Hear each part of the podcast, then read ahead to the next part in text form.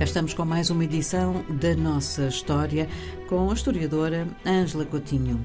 Olá, de que falamos hoje, Ângela? Olá, Ana Paula.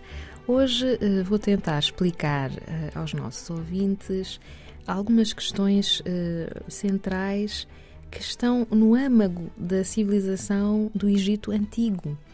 Porque, obviamente, quando nós pensamos eh, digamos assim, nos vestígios materiais mais importantes, que são as magníficas pirâmides, é preciso ter presente que as pirâmides eram túmulos.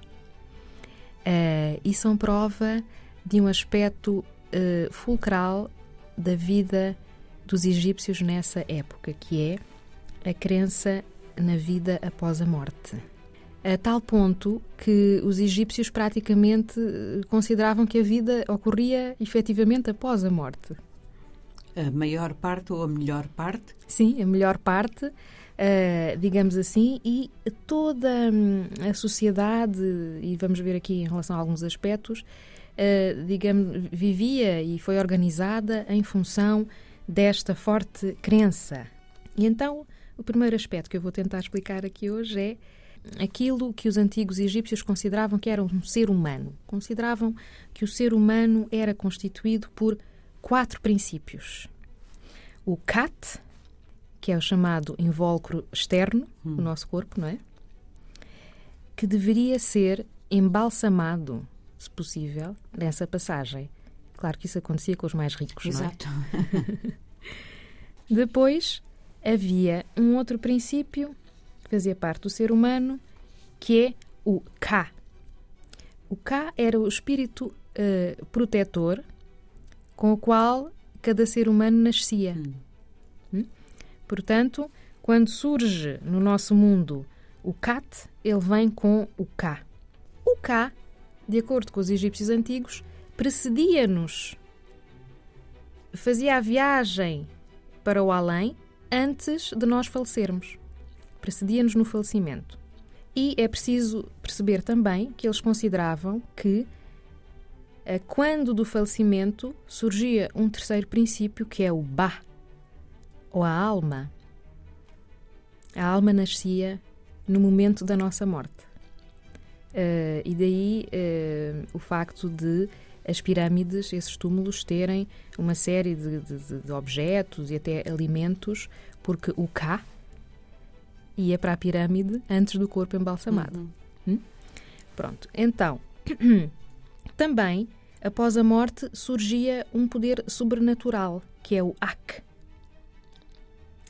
De modo que esta, este era o conceito que os egípcios antigos tinham acerca do que constituía, do que era um ser humano. Um aspecto curioso também é que acreditavam que as diferenças sociais desapareciam depois da morte o que talvez explique o facto de aceitarem as enormes diferenças sociais uh, na sociedade egípcia. Mas, mas, estou confusa. Diga. Uh, estou confusa a vários níveis.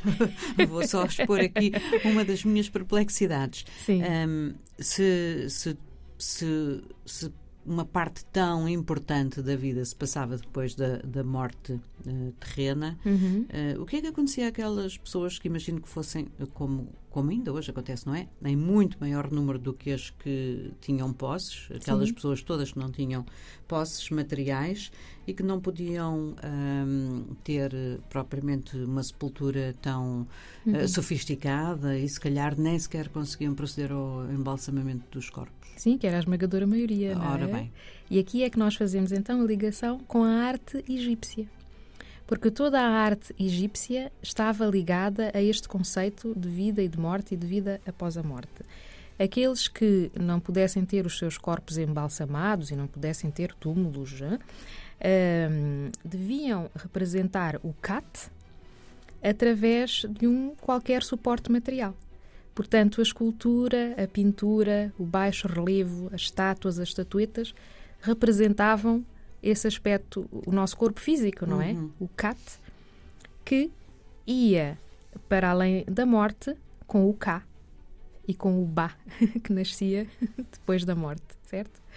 Uh, então, um, os especialistas da arte analisam tudo isso. Isso explica uh, o facto de normalmente as representações humanas uh, na arte egípcia serem muito detalhadas, porque de facto as representações na pintura ou no baixo relevo ou das estatuetas deveriam representar de facto o nosso corpo. Normalmente são expressivas, há uma preocupação com a minúcia, porque devem representar uh, o ser vivo que depois, uh, de, portanto, falece e continua a viver de outra forma.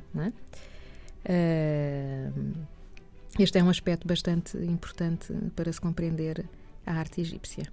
E para se chegar a compreender isto, imagino que seja preciso um esforço bem maior do que ouvir esta edição da nossa história, mas é um início, é um começo. É um começo e só mais duas notas.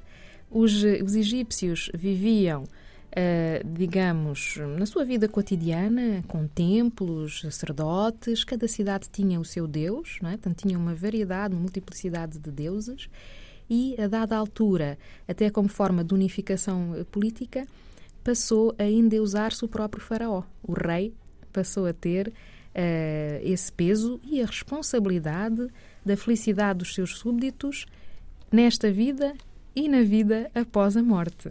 Complexo. Muito complexo. Ângela, muito obrigada.